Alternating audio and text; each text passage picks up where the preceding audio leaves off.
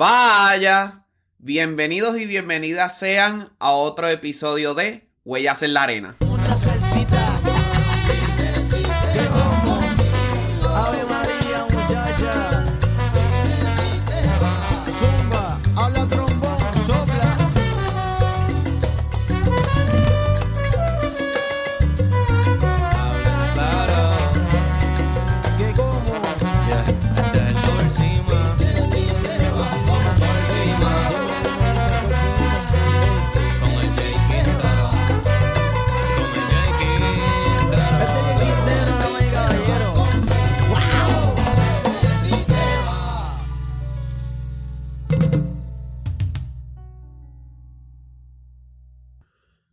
En la entrevista de hoy tendremos con nosotros a la educadora y emprendedora Linsky Yamilet Arribas Cruz.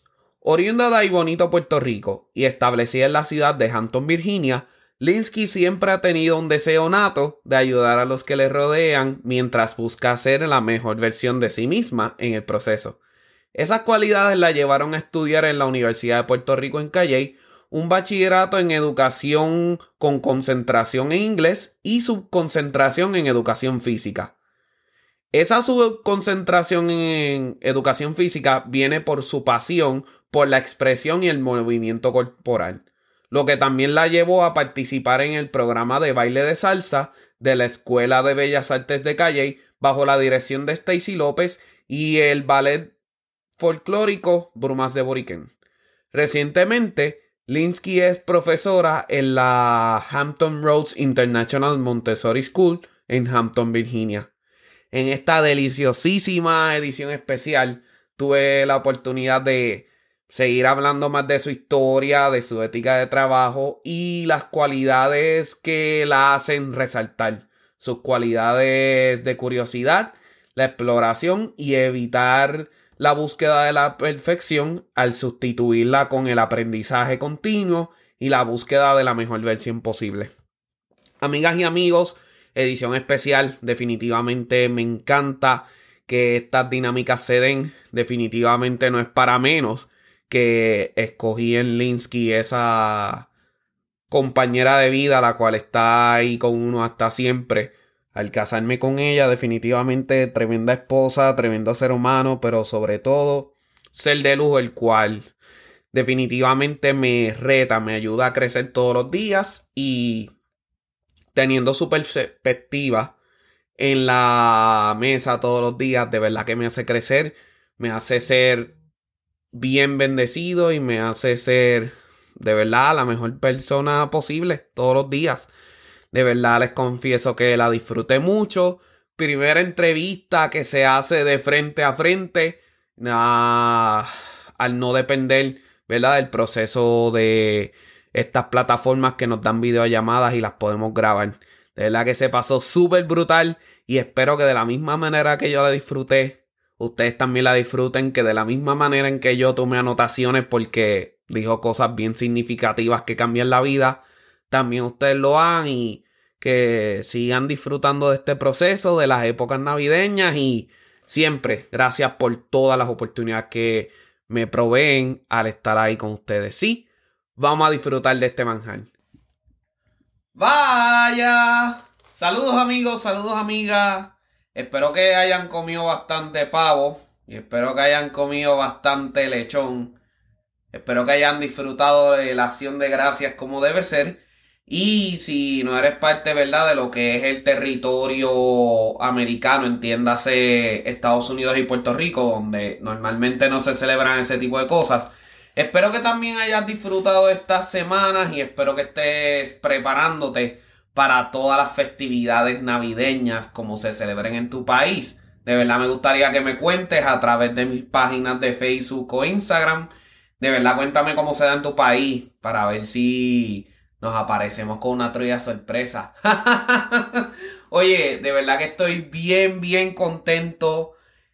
Es la primera vez que grabamos este tipo de contenido con la persona al frente. O sea, no estamos, ¿verdad? Contando con la tecnología para que así suceda.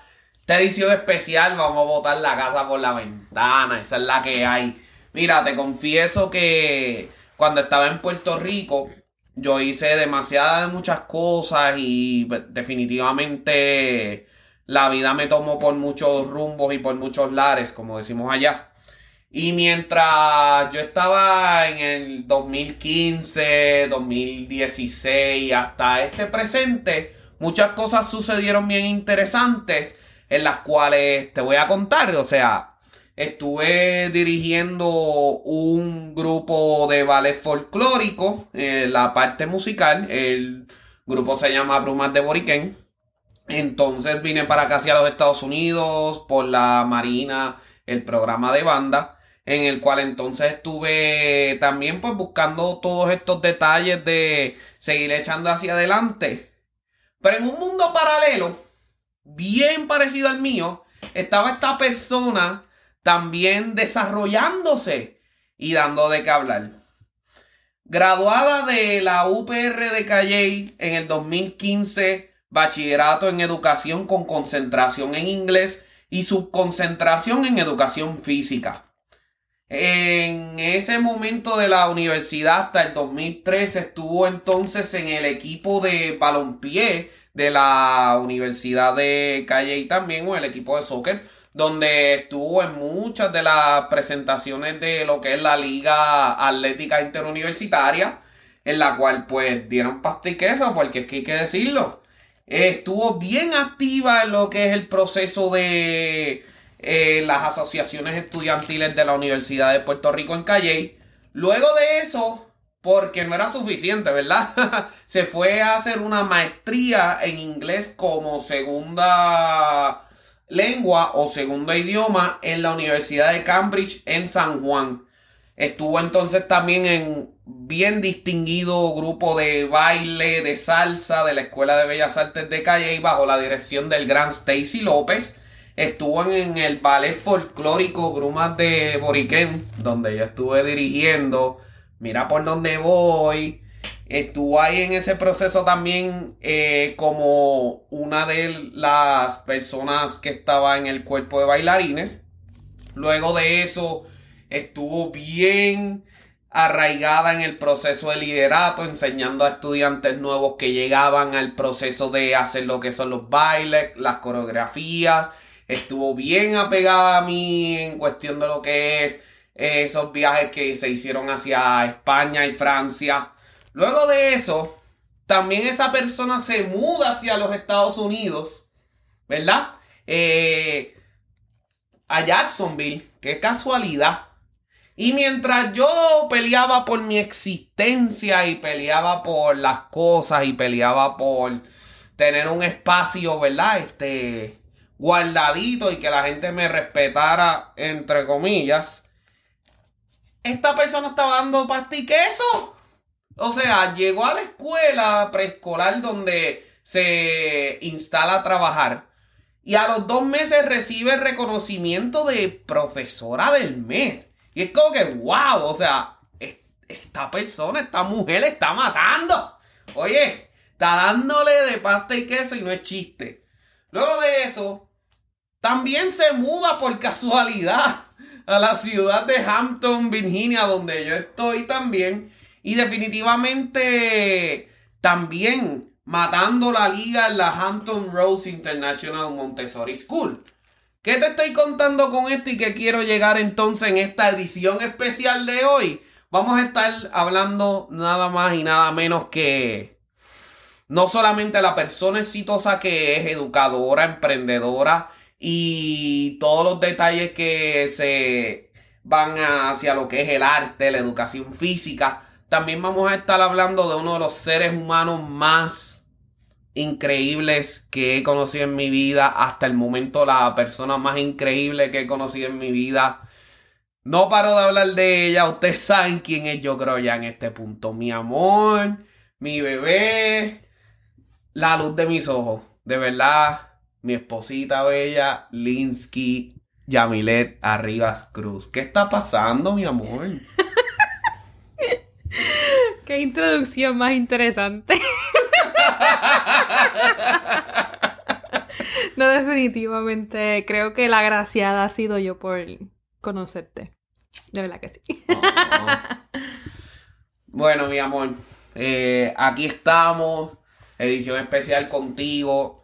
Eh, además de, ¿verdad? De que te amo y que quiero estar contigo hasta viejitos, como lo decimos, ¿verdad?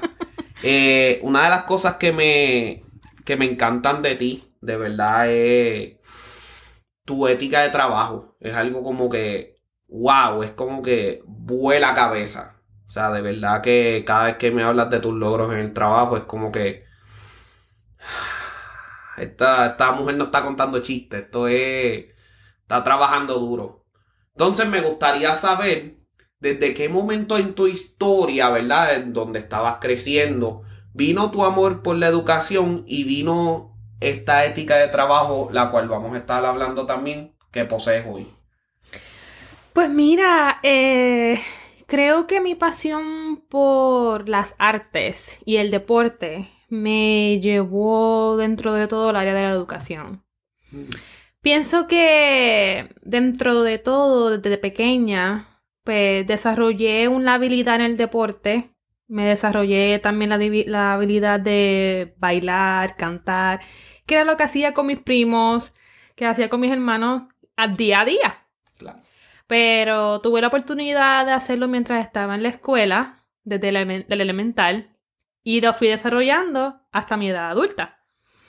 Resulta ser desde cuando, cuando estaba en la high, en la oportunidad de seguir creciendo como persona, pues me, dio, me di la oportunidad de aprovechar el momento perfecto para enseñar también lo que yo sabía ya. Y dentro de todo, pues pude empezar haciéndolo enseñando salsa. Vi que en mi comunidad la necesidad principal era aprender a bailar salsa. Y entonces eh, yo dije, pues me voy a dar a la tarea de enseñarle al público a bailar la salsa. Pero ¿qué pasa? Este, dentro de todo, pues en la comunidad universitaria en la que estaba, el área de la salsa no estaba tan, tan con mucho auge hasta que decidí yo pues entonces tomar unas riendas dentro de mi comunidad y así empecé a hacerlo. Fue desde ahí donde empecé a notar la necesidad que tenía mi comunidad, la necesidad que tenía la gente de aprender y la necesidad que tenía yo de aprovechar esa oportunidad para seguir creciendo también. Todo lo que pues sé hasta ahora ha sido a base del camino que he podido recorrer. Hmm. Me encanta que lo que traíste en repetidas ocasiones fue medir la necesidad.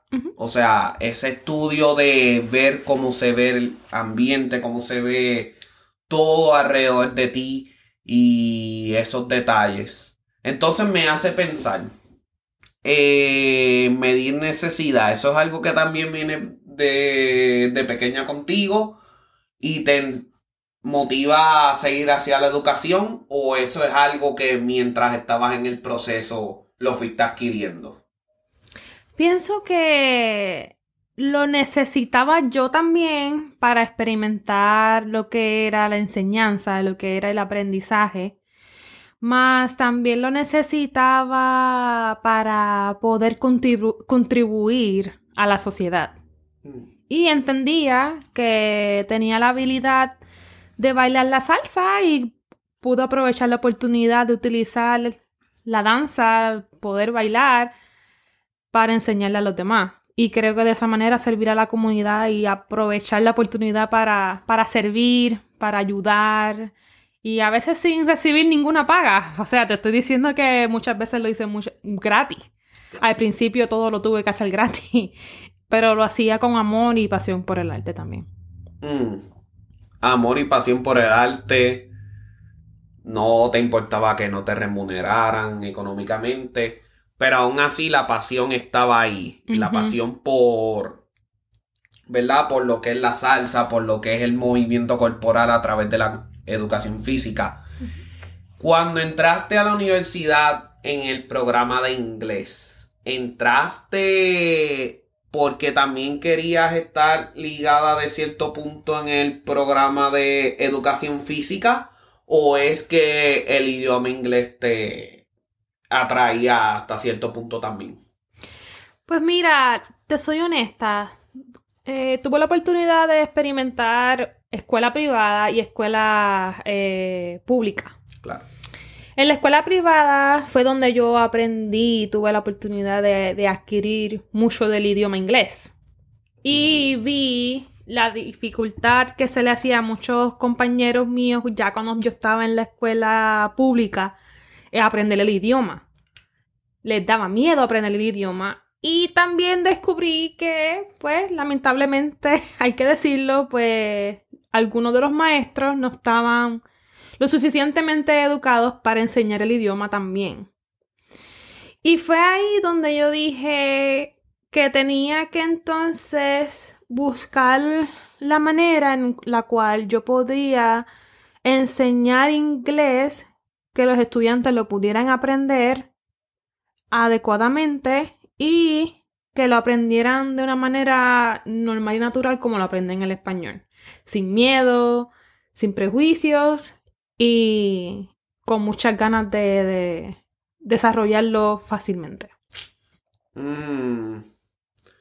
Wow, o sea que básicamente tus cualidades en las cuales mides la necesidad que hay en el proceso y el contribuir a la sociedad también te llevaron de cierta manera a ese programa de inglés.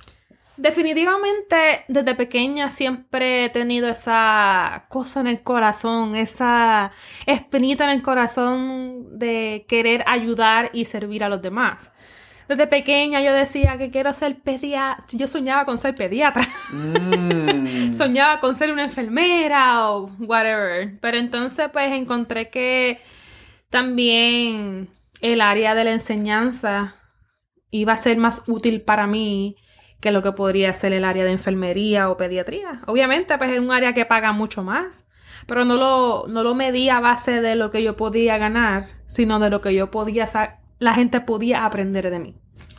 Mm, interesante. Luego de eso, pues entonces vas de manera académica hacia la universidad, ¿verdad? A estudiar eh, tanto inglés como educación física. Cuéntame tus años universitarios, ¿qué tal fue eso, el equipo de balompié o de soccer y todos esos detalles? Participar en los deportes es una experiencia única, pero desarrolla muchas habilidades que tú crees que a veces no, no las tienes, que piensas que crees no que no las tienes. Trabajo en equipo, condición física, trabajar por el máximo, no rendirte. Son muchas de las cualidades que yo cogí del deporte y que aproveché de lo que me dio el deporte para no, a- lo aproveché del deporte para eh, enseñarlo así a mis estudiantes. Mm. Trabajo en equipo, no rendirse, eh, ¿verdad? La condición física, la cual a veces te ayuda a tener mente saludable, cuerpo saludable, mente saludable. Sí, no tiene que ver con el físico de uno, tiene que ver cómo tú te sientas emocionalmente, cómo te sientas para la habilidad de hacer un trabajo X. Mm.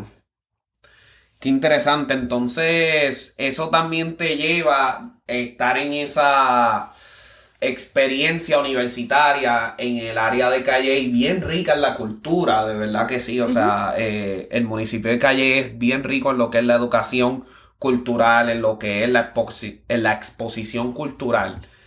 ¿Fue en esos años de universidad donde conociste a todo el cuerpo directivo de baile de Brumas de Boriquén? Pues mira, de, fue de, yo empecé de con brumas de Boriquén eh, de casualidad, porque a mí siempre me había gustado la experiencia de bailar, pero lo hacía como de manera, tú sabes, la casa, iba a una fiesta y bailaba una salsita, merengue, una bachata. Pero entonces, eh, mientras estaba en la universidad, siempre me había, dado, me había dado la tarea de experimentar lo que la universidad como, ¿verdad? Como comunidad me podía ofrecer. Dentro de todo, pues me dio la oportunidad de estar en el equipo de balompié, donde pude desarrollar mis experiencias como equipo en el deporte. Y también quería experimentar otras facetas. Una de ellas fue, era participar en un grupo de baile.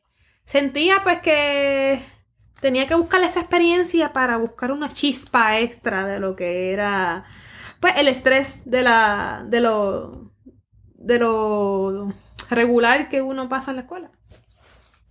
Entonces, pues en las paredes siempre ponían bulletin board de actividades, de, de, teatro que ponían en la universidad.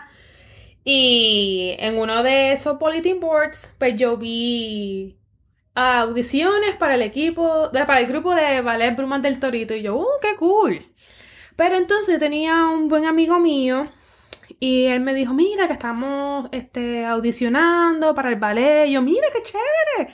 Porque recientemente yo estaba mirando eso porque quería experimentar otras cosas y él me dijo, "Ve, vente, vamos. Y fue algo así como de, de casualidad. Algo me decía, ve audiciona. Vi el Mm. documento, después apareció otra persona que me lo dijo también y yo dije, wow, pues tengo que entonces aprovechar esta oportunidad y casualidad. Y, y la aproveché. Y gracias a Dios, pues audicioné y entré al grupo y hasta la fecha ha sido una de las grandes experiencias que he tenido en mi vida. Wow, me encanta, o sea, y es bien necesario tocar esta parte de tu vida ya que se dio antes de entrar al mundo laboral, eh, antes de entrar al mundo laboral, así que eh, definitivamente bien necesario tocar las experiencias que tuviste en ese grupo, cómo, cómo fue el proceso, cómo lo disfrutaste, qué cosas aprendiste de la cultura que no sabías en aquel entonces. Honestamente, inmadura yo en ese tiempo, yo no conocía realmente nada de lo que tenía que ver con el ballet folclórico. Yo no sabía ni lo que era un ballet folclórico. Yo sí quería aprender a bailar, otros aspectos que no eran, que no tenían que ver con la salsa, porque obviamente ya tenía experiencia con la salsa. Fui a competencia, gané, pero quería algo más.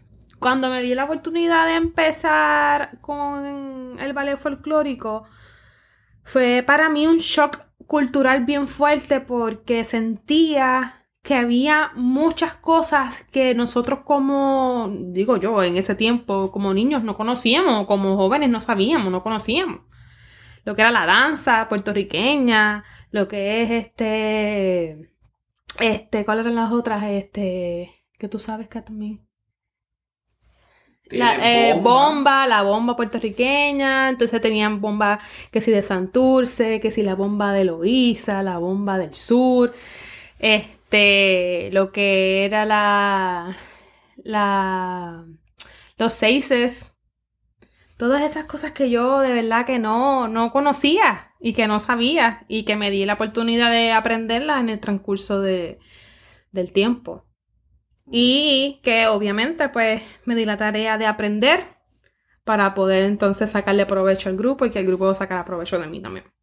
Mm, me encanta que tra- eh, sacar provecho, aprender la cultura y todos esos detalles. Me recuerdo que cuando tú llegaste entonces a la... O sea, cuando yo llegué, mejor dicho, hacia lo que es el grupo de brumas de Boriquén, ya tú eras parte de ese equipo de veteranas que estaba, ¿verdad? Este, abriéndole el paso a estudiantes o en este caso, eh, ¿verdad? Aficionados y aficionadas nuevas, las cuales estaban entrando ya en ese proceso de transición también a aprender de la cultura, pero sobre todo a inserta- insertarse a lo que eran las coreografías y todos esos detalles. Ese momento de transición de verdad de parte del equipo de bailarines hacia entonces ese equipo de veteranas, enseñando ya un poco más cómo se dio y qué aprendiste de ello. A mí, pues, yo, yo no busco la perfección, pero voy camino a, a tratarlo y hacer lo mejor que yo pueda. Pues yo me di la tarea de aprenderme todo lo que se pudiera en poco tiempo. Y gracias a Dios a eso, pues el equipo de trabajo y los directores confiaron en mi talento, confiaron en mi, en mi ética de trabajo y quisieron que yo utilizara eso para poderle enseñarles a la- los demás, al grupo. Mm, interesante. Luego de eso, se tuvo la oportunidad de estar una semana el área de España y alrededor de un mes, quizás un poco menos un poco más, en el área de Francia y cuatro distintas ciudades. Eh, ¿Cómo fue esa experiencia? ¿Cómo la pasaste? Cuéntame el proceso. Creo que visitar lugares X, creo, o lugares que tú siempre has soñado estar, obviamente es una emoción inmensa. Fue una experiencia enriquecedora de aprendizaje y creo que haber tenido la oportunidad de haberlo hecho con el Ballet Brumas del Torito o de Boriquén para ese tiempo también, eh, fue una experiencia muy, muy bonita y una buena oportunidad para poder eh, explorar otras culturas y explicar las nuestras también. Mm, explorar y explicar. Definitivamente me encanta. Me encanta, me encanta. Entonces esas experiencias te llevaron todas hacia lo que es la educación ya de manera profesional, en lo que es el departamento de educación, donde tuviste la oportunidad de estar en los niveles superiores y elementales. ¿Cómo fue esa experiencia y cómo ese bagaje de memorias y momentos vividos te ayudó a afrontar el proceso de entonces estar en una escuela con 20 niños o más enseñándoles una materia? La verdad del caso es que para mí siempre ha sido bueno aprender. Aprender de las experiencias, aprender de lo que hago, aprender de lo que la vida me pone en el camino, como uno dice. Creo que quería experimentar el área de high school, quería experimentar el área elemental y quería saber cuál de las dos cuál de las dos experiencias me daba, me llenaba más a mí como persona y a cuál yo le podría eh, ayudar de una mejor manera para que me ayudara a mí misma también. Pensaba en ese tiempo que necesitaba o era importante aprender y irme a, aprender de diferentes áreas para saber al final del día, a través de los años, qué era lo que yo realmente o qué área, a qué edad yo me quería enfocar. Y ahí fue que descubrí el amor por la, por los niños, por la, por la, el área elemental, donde yo podía entonces implementar más, más allá de una enseñanza, un cariño, un amor, una pasión por el aprendizaje. mm. En el proceso de la escuela superior y elemental, en esos niveles donde estábamos hablando, me parece interesante todo lo que he estado contando y todo lo que has estado, ¿verdad? Transmitiendo y me encanta, me encanta muchísimo y me hace pensar. ¿Qué tres retos eh, puedes contarnos que tuviste en esos procesos y qué tres bendiciones puedes entonces sacar también de esos detalles? Uno de los retos que yo tenía era que los nenes no les importaba el inglés. Mm, no, le, no les parecía cool. Otro reto para mí fue eh, que los, muchos de los padres no apoyaban a sus hijos en cuestión de apoyarlos en tareas y apoyarlos para que aprendan el idioma. Y otro reto para mí, obviamente, eh, fue que el currículo no, no le hace justicia a los niños en Puerto Rico. mm, mm. Entonces, pues, ¿cuál era la otra pregunta? Las tres bendiciones. Las tres bendiciones, pues, obviamente fue poder tener la oportunidad de dar clases en diferentes niveles. Segundo, poder aprovechar las experiencias que tuve para ser mejor cada día, poder demostrarle a los niños que hay una posibilidad de mejorar cada día que pasa de la- a base de las experiencias que uno tiene. Y tercero, pues siempre me ha gustado pues, disfrutar el proceso y aunque a veces estamos como, como maestros estamos agobiados con todo lo que tenemos que, trabajar, que hacer. Pienso que parte del, proceso son la- las ocurrencias de los niños y las cosas que dicen los adolescentes que te hacen reír, mi si te amo, mi si te quiero. Todas esas cosas como que le llenan a uno y te impulsan a seguir. Mm, interesante. Eh, wow. De verdad que, que sí. O sea, a veces los retos vienen, pero ese cariño recíproco de los estudiantes, de verdad que, wow, me, puedo identificar. Claro, después de el proceso individual de tu vida y todos esos detalles, pues eh, decidimos, ¿verdad? En- decidimos emprender la aventura de el matrimonio, la aventura de construir imperio y todos esos detalles. Entonces, pues de manera, ¿verdad? De manera, en cuestión de acuerdo, se el acuerdo pues que veníamos para acá, para los Estados Unidos eh, para pues yo seguir mi sueño de músico, mientras que entonces tú también pues te adaptabas al nuevo proceso de la cultura, al nuevo proceso de el aprendizaje y todos esos detalles. Primer lugar, lo primero, primero, primero, en tu corazón, mientras hiciste todos estos estudios en inglés, también lo hiciste porque tenías como meta venir hasta este lado del país para explorarlo. No lo veía como meta, pero lo veía como una posibilidad para mejorar y para seguir hacia adelante. Mm. Entonces, ya que era una posibilidad, cuando te toca entonces venir, y nos tocó, y llegamos entonces al estado de Florida, a la ciudad de Jacksonville.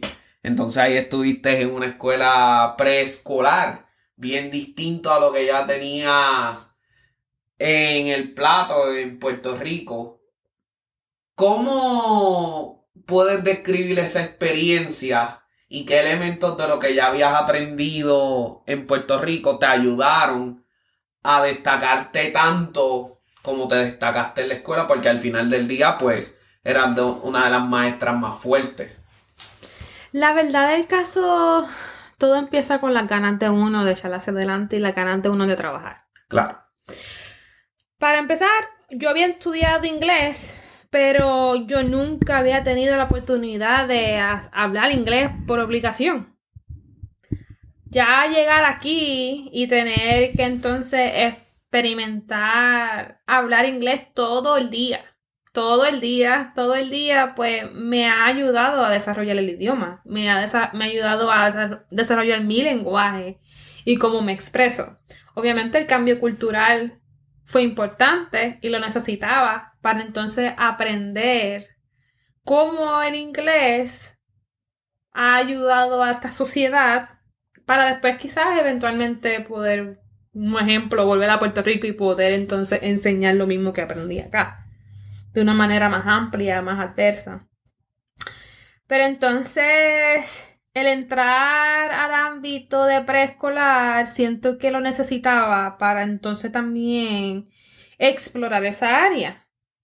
Yo quería y quiero todavía dentro de mis primeros años explorar las facetas de la educación antes de yo definirme y decidir esto es lo que quiero.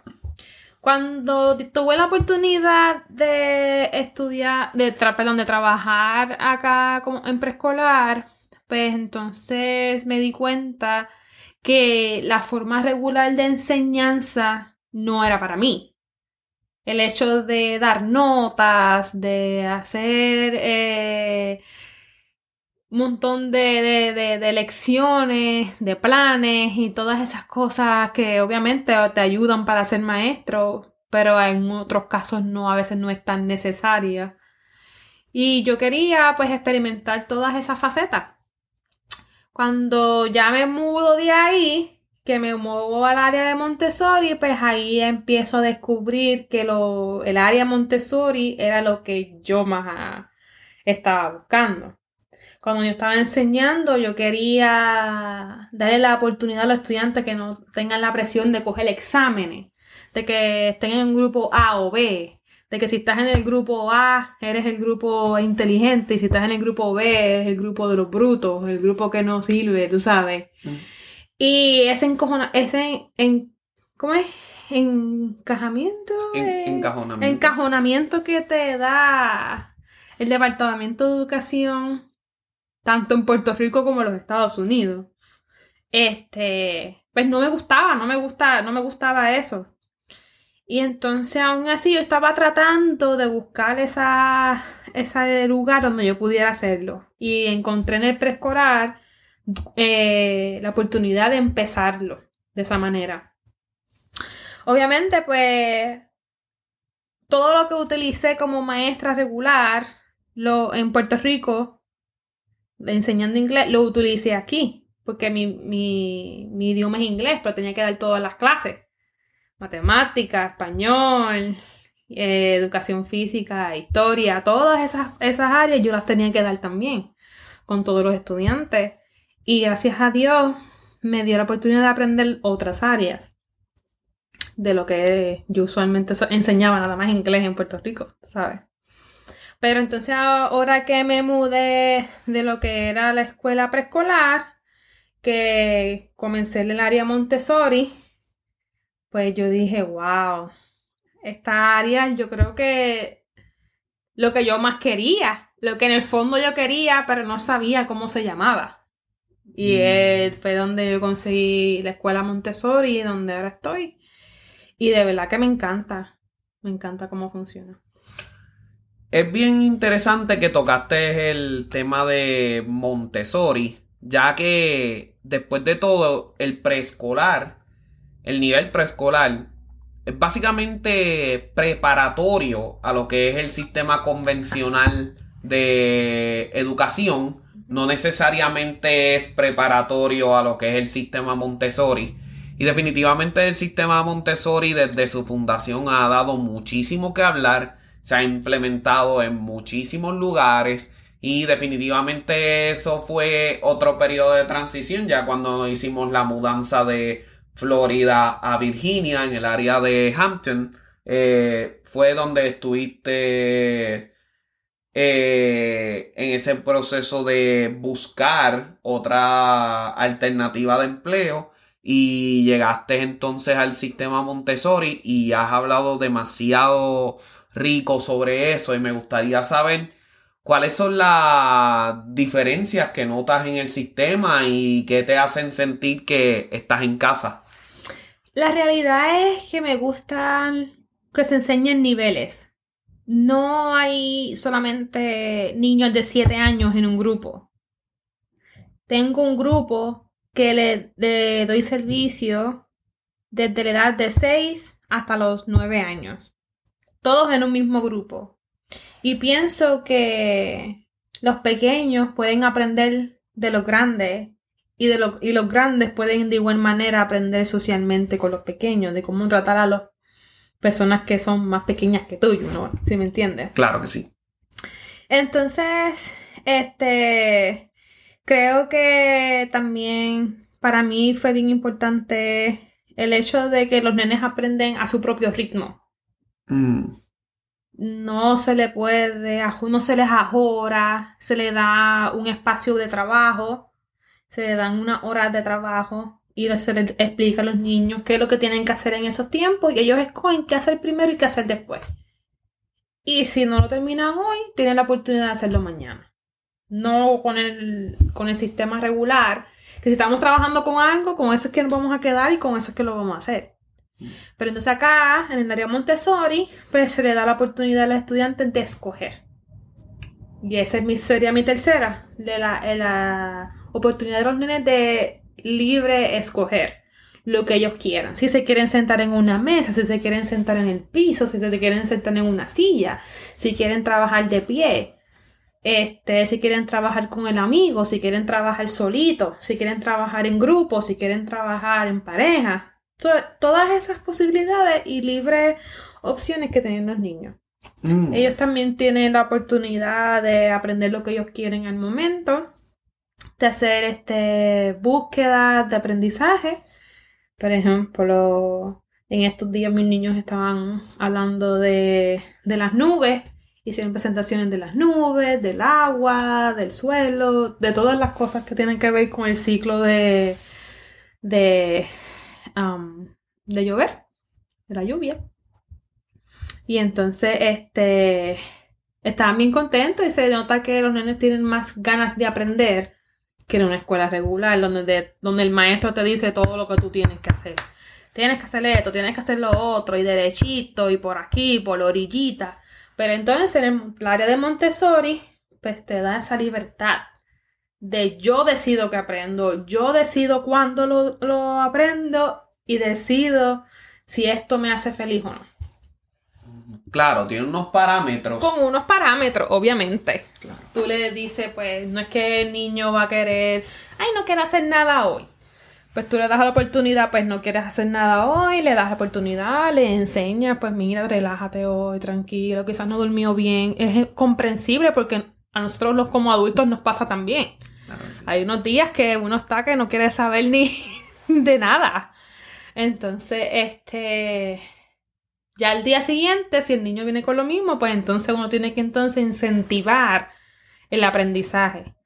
Y se incentivan de muchas, de muchas maneras, tratando de explicarle qué es lo que, eh, tratando de descubrir qué a él le gusta, él o, o niña le gusta, y ir por ese rumbo y incentivar ese aprendizaje. Mm, qué interesante, qué interesante. De verdad que me encanta todo lo que has traído hasta el momento, todo lo que has subrayado, de verdad que me, me fascina, de verdad, me fascina todo lo que has traído y, y me hace admirarte muchísimo más, porque a pesar de todo, lo digo y lo digo de corazón, este, a veces este tipo de conversaciones son bien necesarias para uno apreciar a la persona que tiene uno al lado. Y definitivamente me hacen apreciarte muchísimo más y te amo por eso. sí. Ay, yo también. Ay. So, de verdad que me encanta todo lo que estás trayendo. Obviamente este podcast está dirigido a lo que es, eh, quote unquote, como dicen en inglés, la comunidad musical, pero esta edición especial no puede irse sin distintas preguntas que pueden entonces ayudar a quien sea que esté escuchando este contenido a darle dirección a sus metas, darle dirección a su vida, darle dirección a, ¿verdad? Lo que sea, o, o reafirmar que está en el camino correcto. Teniendo todo el éxito que has tenido, definitivamente es bien, es bien palpable todo lo que has hecho. Si hubiesen tres cualidades que tú entiendes que un maestro exitoso debe tener, ¿cuáles serían? Tienen que tener unos estándares de trabajo. Ese estándar de trabajo te va a decir, ok, esto es lo que quiero para mí. Pero entonces, ¿qué más puedo lograr? ¿Puedo llegar a lograr esto? Sí. Ah, pues entonces, lo logré. ¿Cuál es lo próximo? Y seguir teniendo un estándar de trabajo en el cual te permita estar enfocado para ser exitoso en lo que estás haciendo. Segundo, pienso que es bien importante disfrutar el proceso. Disfrutar, educar, disfrutar lo que estás haciendo. Porque si no lo disfrutas, ahí no es. Tercero, no tener miedo. Miedo, miedo tenemos todo. Pero a veces es bueno experimentar, tener la experiencia que nos permitan seguir aprendiendo. Y el miedo no nos va a dejar hacerlo. Mm. Me encanta que trajiste miedo. Me encanta que trajiste miedo. Y también me encanta que hace unos minutos atrás trajiste el concepto de no es perfección, es la mejor versión de mí. No es ser perfecto, es dar lo mejor que puedo teniendo los estándares que acabas de mencionar Y teniendo los recursos que tiene. y teniendo los recursos que tienen, me encanta. Entonces, dentro de tus experiencias, ¿Cuáles tú pudieras definir son las mayores diferencias entre la perfección y la mejor versión de ti? Creo que nada es perfecto en esta vida. Mm, Nadie es perfecto en esta vida. Y el que diga que es perfecto, no sé lo que está pensando. claro. Porque la, vi- obviamente la vida te da las experiencias para mejorar y aprovechar cada día para ser mejor. Pero es uno mismo el que debe ponerse la meta de querer no ser mejor que otro, pero ser la mejor versión de ti. Años anteriores yo hubiese cometido el error de, yo no sé, este, un ejemplo, no leer no leer un libro porque estaba cansada y lo necesitaba para el día siguiente y lo leía a último minuto. Pero entonces, si yo hubiese tenido para ese tiempo la, la oportunidad que tengo ahora de ser mejor persona, pues entonces, en vez de esperar a último minuto a leer algo que me pueda funcionar para un mañana, prefiero prepararme antes con anticipación para cuando un día me toque desarrollar X o Y cosas o enseñar X o Y cosas, ya me siento preparada y no me siento como presionada, no me siento este, estancada, no me siento como que, ay, no lo puedo lograr. Pero si me preparo antes, me preparo un chin antes, pues sí, siento que me da la oportunidad de seguir creciendo y mejorarme a mí misma. A base de las experiencias que he tenido, obviamente me han ayudado también. Mm, interesante, me encanta, me encanta mucho.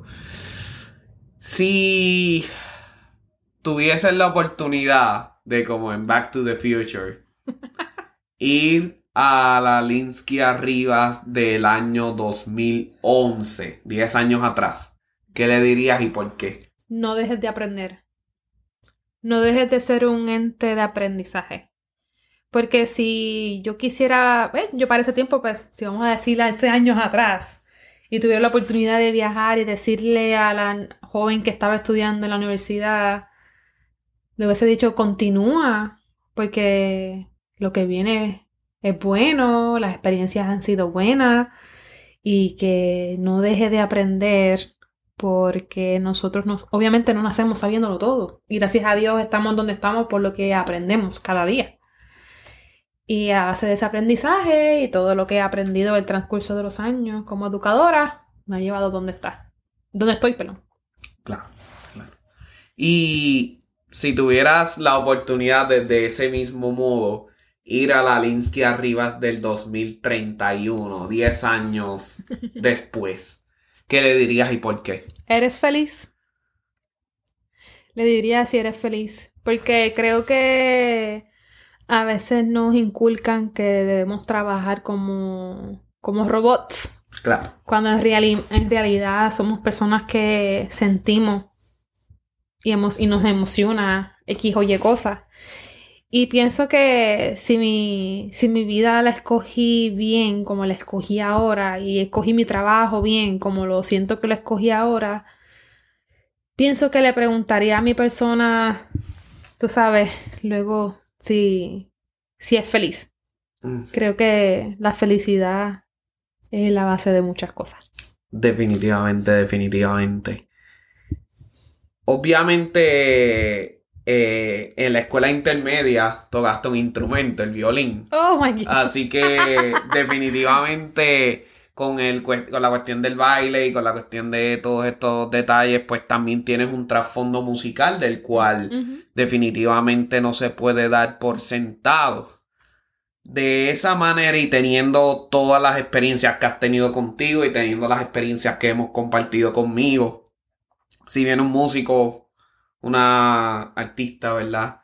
Este, con inseguridades de que no sé si voy a echar hacia adelante, no sé qué el futuro me depara, la vida es incierta, todos esos detalles. ¿Qué consejo desde tu punto de vista le darías?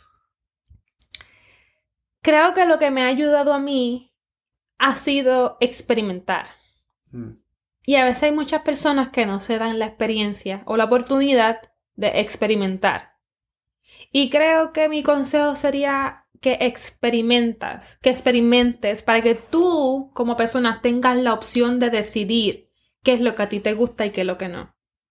A veces no sabemos qué es lo que nos gusta o qué es lo que sí nos gusta, pero es porque no lo exploramos y no experimentamos.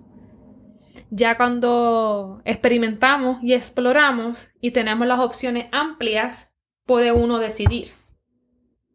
Cuando, antes de coger el, el trabajo de Montessori School, de ser maestra Montessori, me di la tarea de explorar. Mm.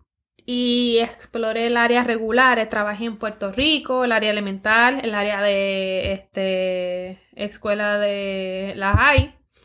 También me di la oportunidad de trabajar. Yo trabajé también un tiempito en un Head Start como voluntaria en Puerto Rico también. Trabajé en el preschool. Y dije, pues quiero aprovechar todas estas experiencias para decidirme ya qué es lo que yo quiero. Cuando se me abren las puertas para trabajar en el Montessori School, yo dije, esto es lo que es. Esto es lo mío. Para esto es lo que yo nací. Pero si no hubiesen sido por las experiencias que yo tuve, pues yo no hubiese tenido lo que tengo ahora y decidir qué es lo que yo quiero ahora. Tuve muchas ofertas de empleo, tuve cuatro ofertas de empleo y cada cual me daba un poquito más porque querían que yo me quedara. Pero yo tuve la opción de decidir, porque mi resumen me ayudó también. Mm. ¿Tú ves? Mm. A veces uno necesita experiencia, necesita experimentar. Quizá, ¿verdad? Lo voy a poner desde mi perspectiva. Yo estuve en el deporte toda mi vida. Después, cuando después de la high, yo experimenté lo que era el área del baile. También experimenté el área de la educación. Eduqué enseñando de- eh, deporte, enseñé también dando salsa, enseñé baile folclórico. Pero vi la, la oportunidad de enseñar el idioma inglés como una oportunidad para mí, una decisión que yo hice, tú sabes.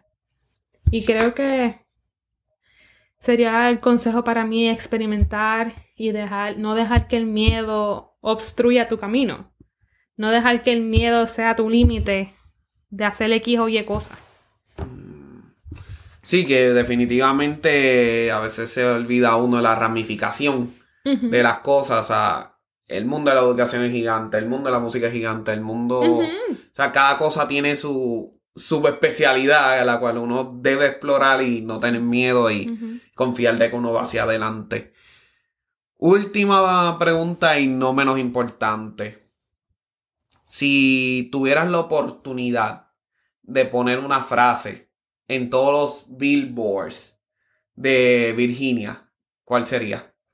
No dejes que el miedo a fracasar te impida a jugar el juego. Mm, no. Dilo otra vez. no dejes que el miedo a fracasar te impida jugar el juego. Hmm. Familia, eso es. No, sin miedo, sin miedo y para adelante. Porque de verdad, después de todo, lo que nos queda es vivir. Y tenemos solo una vida porque nadie ha regresado recientemente a, a contarnos cómo son las otras vidas pasadas. Así que por el momento es solo una vida. Disfrútala, disfruta el proceso, experimenta sin miedo. Disfruta también de estas épocas navideñas, amigas y amigos. De verdad que esta entrevista me la disfruté de rabo a cabo.